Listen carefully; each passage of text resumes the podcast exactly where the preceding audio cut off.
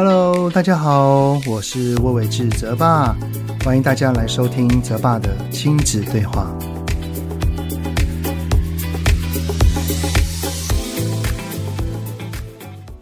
Hello，你们好，欢迎收听泽爸的亲子对话。我是亲职教育讲师魏玮志泽爸。四天的连假结束了，有没有感觉到意犹未尽呢？哎呀，相信你们都知道哈，再过几天就是我儿子升高中的第一次段考。那在这个连假的期间，我与儿子呢，也趁着在复习跟温书的时候呢，有小小的聊了一下天。我儿子呢，跟我分享他内心这一次面对考试的压力、担忧与烦躁。那我除了聆听之外，也分享着我自己过往的故事。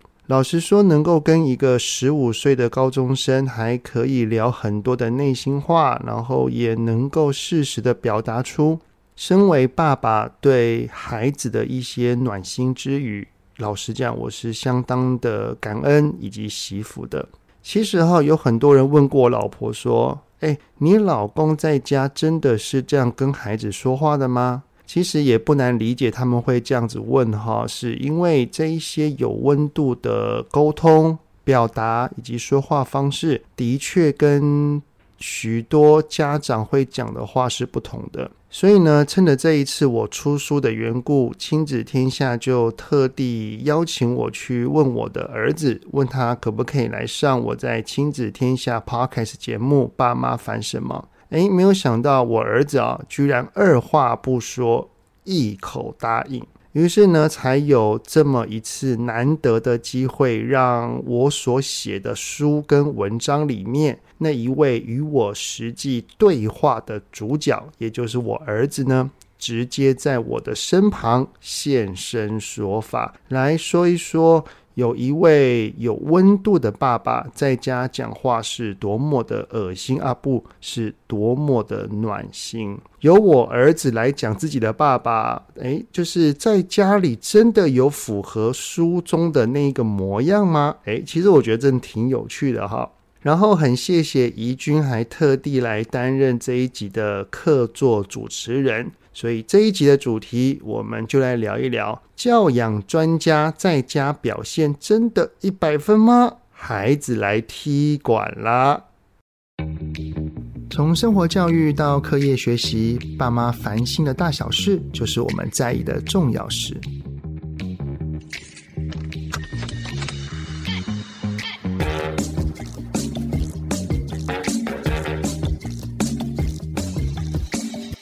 Hello，各位听众朋友，大家好，欢迎收听亲子天下 Podcast 节目《爸妈烦什么》。哎，今天大家有没有注意到声音不太一样呢？对，今天的主持人呢是由我罗怡君来担任客座主持人。会有客座不是因为泽爸请假哦，绝对不是，是因为有一件大事要发生。今天呢，我们要访问的特别来宾，哎，就是泽爸跟他的书中主角。泽泽也来到现场，哇！青少年大帅哥来到现场，当然是要讲一点不一样的节目。那原因就是因为泽爸出了一本新书，在八月三十一号上市，《对话中让孩子感受爱》。我们都知道，身为亲子教养专家，他的书里面一定会有大量的案例。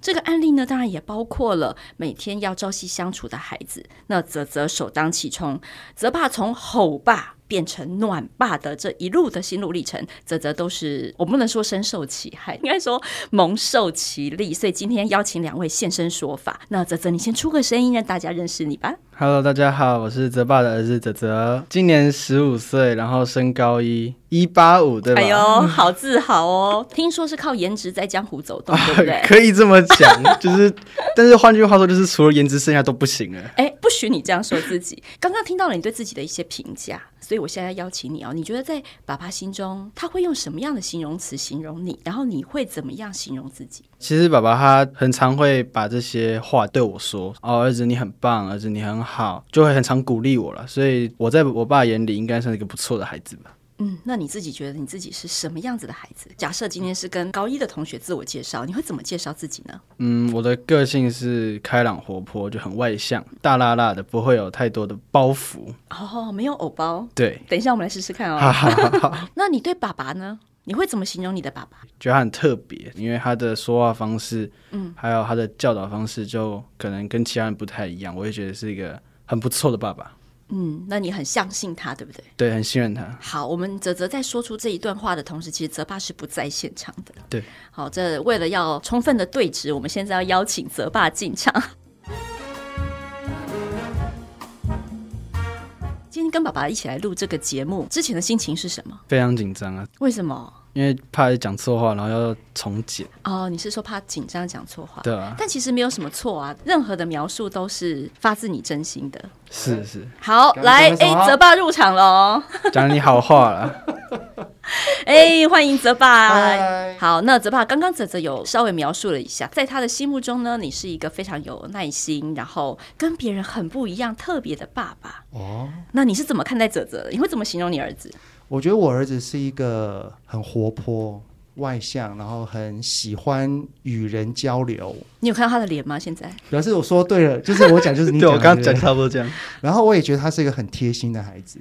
哦，蛮让我意外的是，对于人的观察的敏锐度其实是高很高的。嗯，他会看到一个人是否有情绪，即使那个人并没有说。嗯，例如说我老婆或者是我，嗯，我儿子他其实都会先发现，然后就会去说：“妈，你还好吗？”或者是“爸，你有在生气哦”等等的，他都会先做这方面的关心。哦，所以有时候开启对话的人，可能也是泽泽哦。有的时候会哦，这很不容易耶，在对话中感受爱，有的时候变成双向的一个生活习惯，会是一个最完美的境界。嗯，其实我现在跟我老婆也是有点这样子的双向。嗯，就是当我闷闷的时候，我老婆她也会发现，然后就会关心我。泽爸，你的对话从以前吼爸变成暖爸，这一路上对话习惯或者是模式的改变，其实也让整个家庭的氛围改变了。一开始是不适应的。我自己都卡卡，我儿子他们有时候也蛮卡的。五年前我去学习了萨提尔之后，嗯，嗯，其实一开始要回家的对话，我儿子超错愕的。真的，你会不会觉得他 完全听不懂他在讲什么？哎、欸，我就在想说，把你丢高吧？有没有？你有这样觉得吗？就是我回来的时候，我爸就跟我讲一些话了，我就笑了一下。他就说：“哦，你这个笑是什么意思？”我说：“没什么意思。”他说：“不可能，不可能，你这个笑一定有意思。来跟爸爸讲，这是什么意思？”然后你那时候是不是觉得超烦？我就哈。我可以还原一下，例如说，当时就是他在那边做一些事情，然后我可能就会过去我说：“泽泽啊，怎么啦？你还好吗？”哎、欸，这是他一开始平常的口气吗？就对，就是一开始就刚学完的那个瞬间的那个口气，我就整个哈，然后他就这样子有点尴尬的笑嘛，然后我就会说：“儿子啊。”这个笑容是什么意思？可以跟爸爸说吗？超尬的耶，超尬！泽泽出另外一本书，如何协助爸妈练习对话？哎，这也不错啊，变我变主角了，可以啊，可以啊。好，那后来是怎么样慢慢用萨提尔的模式开始对话？我觉得很多家长也很想学习泽爸的这个部分，但是呢，可能真的带回家的时候就会发现家人满脸黑人问号，然后不然就觉得好尴尬，不习惯。那该怎么继续呢？这其实我在书里面有提到。一开始会不习惯是一个惯性，嗯，也就是说，长期以来孩子所听到爸爸妈妈的讲话方式是那样，但是突然转变成另外一种，他会不习惯是正常。只是当时做改变的我，对，我想要用认为对他们好的方式，结果他们的反应是很错愕的，我反而很挫败。你改变了，然后你挫败。嗯对，然后你觉得没有成就感，然后你下次又要再提起同样的语气跟语调的时候，你的心路历程是什么？你怎么样撑下去的？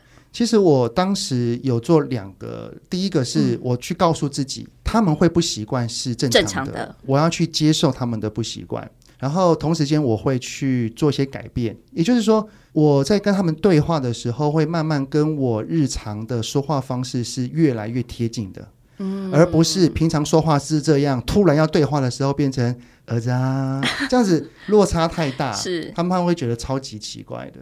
然后就这样子慢慢贴合，而且那时候我还有跟他们简单的说一下，我说儿子啊，爸爸会想要去学这个对话，其实是因为我觉得这个对话对我们很好，我想要用这种方式来跟你们说话，去跟你们有很深的连接。嗯、你们听了可能会不习惯，但是爸爸会慢慢的去调整。那谢谢你们愿意跟爸爸有更多的对话。那后来泽泽是怎么样跟着爸爸的这个对话，然后进入这个爱的流动里面？你觉得那个时候你的感受从尴尬，然后后来的转变是什么呢？因为就是后来基本上的聊天方式，我爸就是用这种方式跟我讲话，所以其实久了就已经习惯那种方式。对我来说，那就是正常聊天的方式。嗯，所以也不会再有什么尴尬的感觉。所以这样子可以说，就是泽爸一开始从简单的对话，然后扩大到自己平常讲话的模式，你整个人都已经开始做了柔和的调整，算是对不对？然后让孩子们跟家人们越来越习惯这样的你，所以就不会觉得奇怪了。对，嗯，我觉得这个真的是很重要的开始要克服的一个阶段，而且是有跨过那一个挫折感。嗯，我觉得有很多的家长哦，特别是我去演讲的时候，有一些爸爸妈妈也想要改变，然后但是可能听了学了之后，为期两周，然后或者是一回到家之后被孩子吐槽说你讲话好恶心，然后就被打回原形。嗯，我觉得我很欣赏自己的，就是我有跨过那一段。这个时候要称赞一下泽泽。他应该没有对你口出恶言，嗯、对不对？顶多就是有吗？爸爸你在干嘛？对吧？就很尴尬而已。但是你不会说他恶心啊？不会，没有哎、欸。对啊，他还蛮好的。我儿子就是在讲话的过程当中。嗯他的词汇不太有这种不好听的话。那我要问一下泽爸了，嗯、如果万一孩子啊对父母有一种比较不礼貌、比较冒犯性的这种回话的时候，你会怎么建议？我们也想尝试这样对话的父母继续下去。孩子有一些不礼貌的话，其实第一步要做的一定是要稳定住自己的情绪，这也是我在书里面会提到的正向情绪流动。对，嗯，而这一块就是要先把自己给稳定住，我们的情绪有正向流动了，才可以去引导孩子如何去做正向的情绪流动。我还记得我儿子，他曾经有一次断考的时候，他有一天因为读很晚，然后我看了很心疼，然后我就想要去。纠正他，因为我觉得他那个念书没有效率那一次啦。Oh. 然后呢，隔天他一回来吃完饭之后，我就把我儿子抓来，我就拿他联络簿。那时候你国七还国八，忘记了，国八吧，国八。然后我就把他联络簿拿出来，然后就开始讲说：“儿子啊，你昨天哈，我发现你念书念到快凌晨一点，这个其实太晚睡觉了。来。”爸爸来带着你，我们从那个第一个功课，你大概做多久？我们可以从几点做到几点？第二个功课几点做到几点？然后把它排出来。我就这样带他做。我内心当时的想法叫做，我在告诉你怎么叫做有效率的学习。结果我越讲，我儿子的脸越臭。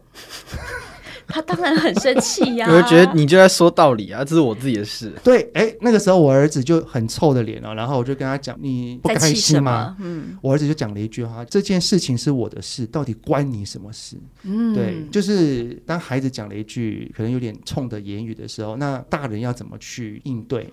我当时听到，其实我是有点震惊的，因为我没有想到我他会这样说，会这样子讲。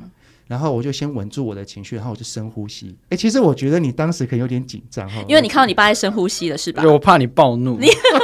哎，还好我那时候没有，我就先深呼吸，然后我就缓缓的告诉我儿子说：“好，你会这么说，其实爸爸蛮震惊的。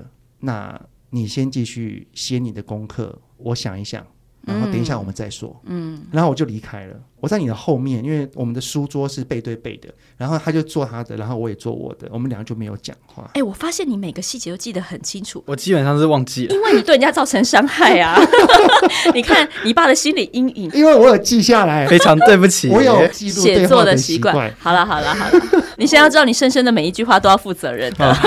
哎、欸，老实讲，那一次是他这四五年少数那么一次讲话是有点冲的。不过他刚刚讲了一句很重要，这是我的事。是关你什么事？他带出另外一个泽爸书中也很重要的议题，叫做界限。对，没错，就是当我们的孩子哈，他越来越觉得这是他个人的事情，你并不需要来干涉他的决定的时候，我觉得这个是孩子越长越大的时候，很多家长会面临到的拉扯，因为你们俩定义不一定一样嘛。对啊，对。你有时候觉得那是你的事，有时候你不觉得嘛？对。所以泽泽，你可不可以帮我举一个例子？就是你觉得那是你的事，可是你爸觉得 no no no，我的事。国三的时候就是要冲刺会考了嘛。嗯。然后那个时候我的英文是我最大弱科，嗯、然后我就想说不行，一定要把它拉起来，所以那个时候就想要去补习。嗯，结果因为我想要去补习这件事情，我跟我爸沟通了很久，你的沟通很用力这两个字，就是刚用的很用力，因为我们的那个观点都不一样。怎么说呢？就是我会认为说，补习是为了帮助我成绩变好，是。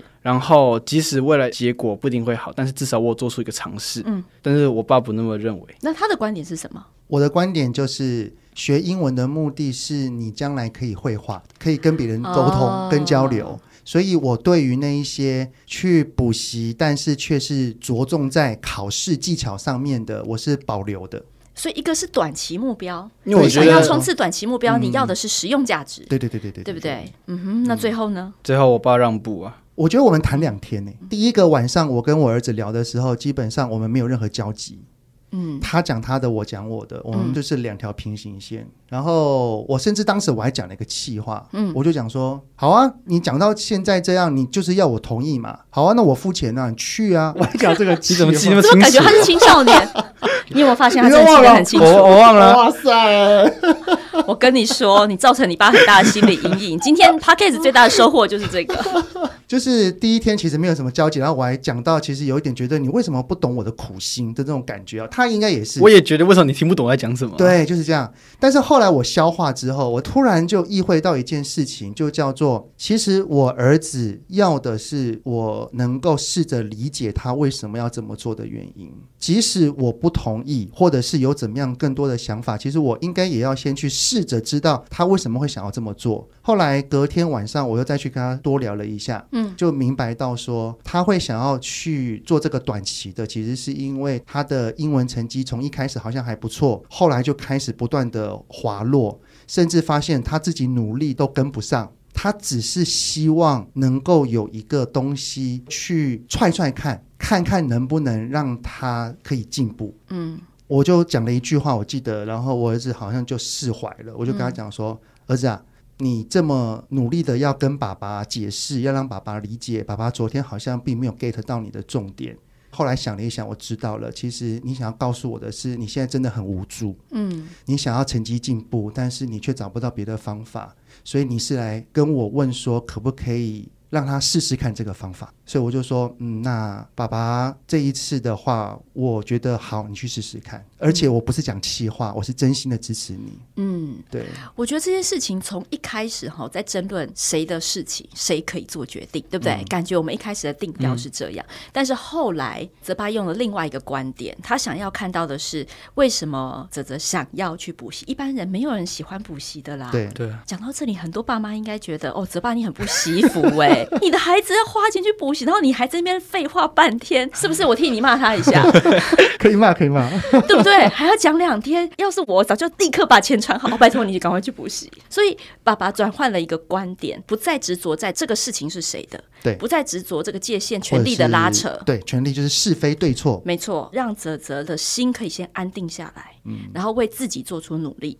对至于结果怎么样，再说嘛，对再讨论嘛。这个部分，泽爸的书里面有花蛮多的篇幅在讨论这个部分。所以界限不同的时候，也许我们可以转换不同的观点看这件事，不要执着在那个线要怎么画，因为有时候线怎么画，真的会跟家庭的价值观或者是每个时候的情绪也不太一样。哎，不过讲到情绪，泽泽，你有没有不想跟你爸对话的时候？你还安慰全天下父母心，什么时候？青少年会不想跟父母对话，不论对话的对象是谁，就自己心情不好的时候，或是自己的事情不想要跟其他人讲，或是你跟同学之间发生事情，跟父母讲也不太适合，就会关闭自己。那时候就不要有人来问。对，那如果你爸这时候看到你一脸赛样，然后他想来关心你的时候，泽爸你会怎么说？我一定会问说：“嗯，你还好吗？”然后呢？表情好像不太对。基本上我都是说很好。然后那个脸就是我很差，就是我很不好啊。但是他这个意思其实就是什么？我有事，但是我不想说。嗯，刚开始学对话的我，真的会打破砂锅问到，很想挖，对不对？很想挖。嗯，后来我终于明白这件事情其实是他要愿意，这才是真正的一个好的对话的开启。如果我跟他讲说，你你有事吗？你怎么了？他就说没事，我很好。我就会试出善意跟我儿子说。哦，如果你说很好，那就 OK。但是爸爸发觉你好像表情怪怪的。如果没事就没事，但是如果有事的话，我想让你知道的是，如果你想要找一个人说或讨论，爸爸是可以听的。嗯，然后就不再追问。然后通常我就讲了，对对对，你真的还蛮好处理的吧？对，我儿子真的很好啊。对，泽泽真的很温暖，可以跟听众朋友补充一下，因为泽泽跟我的女儿同班了六年，同班六年，从小就认识。这是一个什么样子的缘分呢？对，这个是好的还是不好？要看他们两个。很好，非常好。而且他们的爸爸妈妈都是做这个行业的，真的，真的，到底是什么孽缘？欸、可能常常互相交流。哪天你们两个来开一集？我们两个而已。对，你们两个而已。就是当我的爸爸妈妈是做这个行业的时候，我的压力是什么？就是当老师知道你的妈妈是谁，你的爸爸是谁的时候，会有什么不一样？或同学知道的时候，哎、欸，搞不好也不错。这内容直接帮《亲子天下》多出一集。哎、欸，好，那我问一下哈，现在目前看起来就是沟通非常的顺畅，然后我觉得泽爸自己在对话的部分也很尊重青少年自己有的隐私跟界限，这都是过去的事了。过去的美好不代表未来的美好，嗯、所以我这边要很残忍的问一题：你觉得未来最有可能需要沟通的议题是什么？你有没有预测什么冲突点？我们这题由泽爸来回答。哎、欸，他很聪明，厉害哦！丢给我是，其实你内心有一些答案。我只想听你会讲什么，哦、不知道。但是如果要用假设跟猜想的话，我个人觉得还是跟学习相关吧。哦，学习是很多孩子会觉得很无力，嗯、爸妈又不一定帮得上忙。对，那有时候关心就叫做压力。是，为什么我会有这个设想？其实是因为泽泽他刚考完会考嘛，是在考会考的这段时间，他真的很辛苦。嗯，但是在准备的过程当中，他也感受到非常的挫败。因为他有时候很努力了，但是这个结果可能不如预期，所以他其实是内心是很沮丧的。然后那段时间我就陪着他去度过，只是未来的高中课程的内容又是比国中又更多一点。所以虽然现在已经是考完会考的放松，但是其实我们在录制的时候也快要开学了，也就是说。泽泽呢，他又要重新再面对到一个新的开始，新的学习的开始。我其实会认为说。他可能也会遇到跟国中相同的困境。嗯，那泽泽经过了三年的折磨跟心智锻炼，我们这样讲嘛，可以可以这样说。好，你觉得啊，在爸爸陪伴你走过这个路之后，再去面对高中可能更大的挫折挑战，你会有什么样子的心理准备，或是你觉得你自己有没有什么转变，以至于你在面对这个重新更大挑战的时候有一些不同？毕竟高中的课程跟国中相比，高中就难很多。对啊，所以我一定会。挫败更严重，可能甚至连不及格都有机会。跟国中不同的是，就是可能岁数比较大，会成长一些，就会对于家庭就是非常的重视，所以非常感谢我爸会一直陪在我身边这种。概念，哎呦！但是你没有回答到我的重点，就是你觉得你自己在某种程度上心里面已经慢慢长出韧性来了。那你要给大家一个不一样的想象，是你觉得你在面对困难的时候，或者再一次挫败你的时候，你会用什么样的心态来回应？嗯，面对它吧，就不要逃避啊。嗯，接受自己的不足，对啊，就是接受它，然后想办法去把它变更好。然后就是请爸爸赶快准备好钱要补习，哦，再去补习。对对对 我后来经过那一次的补习事件之后，其实我我也成长了。嗯、他现在要升高中了，其实哎呦，我相信怡君你应该也收到很多电话了哈。哦，每天满坑满谷哎。哲哲他有去试听几个，然后回来之后，我就告诉他一句话说：“儿子啊，补习这件事情，其实之前的我是有我的想法的，但是我后来知道这件事你的事。嗯。”如果你想要去做什么样的补习，爸爸要考量的只有金钱，我是否能够负担得起，就这样子而已。嗯，但是要补什么样的习，你要自己决定。不过呢，我有一个小小的建议，就是你的高中生活不是只有在学习上面，我也希望你可以去开拓你更多的交友圈啊，或体验。嗯，也就是不要把你的补习跟学习铺得满满的。嗯，对，这是我给他的建议。也就是说，这条事情是你的事了，我会给你我的一些看法跟想法，但是最终的决定权是你。其实我自己猜想，学习一定是一个很大的冲突点。可是因为国中三年走过来，我觉得大家都多少能够想象。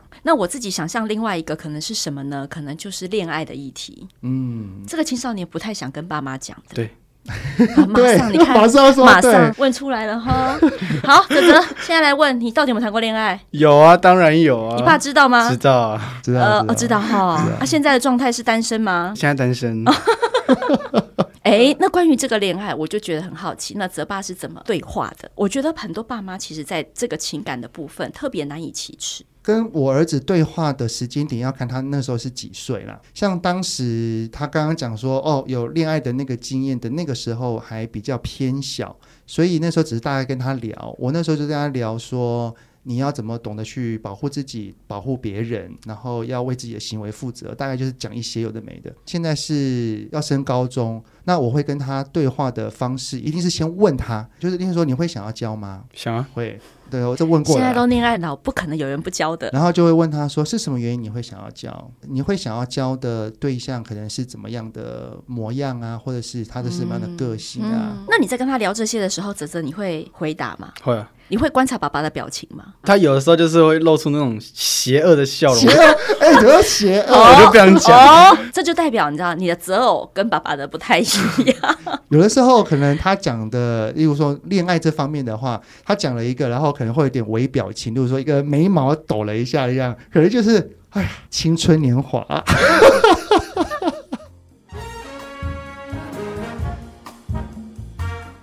哎，泽泽，我觉得青少年总是会有一些想要突破防线的时候，对不对？对。或者是打电动打不够啊，总是会有一些想要争取的这个时机。嗯。你跟爸爸有没有过这样的情况？其实就是我知道我爸底线在哪里，所以太超过就不太会提啊。但是我记得就是蛮多次，就是我想打电动，嗯，嗯，因为我我们家是只有六日可以打，而且只有半小时，我当然觉得很少嘛。所以就有时候会平日的时候，可能放学回到家就说：“爸，我可以打电动嘛？”当然心里想的是一定说不行，但这个时候我就会说：“我可以把礼拜六移过来吗？我可以把礼拜天的移过来吗？”然后做一个交换这样。然后我爸可能偶尔就犹豫一下，但犹豫的时候我就说：“拜托。”我礼拜六、礼拜日就不会打，真的可以吗？我爸就说好啦，我就睡了，就这种。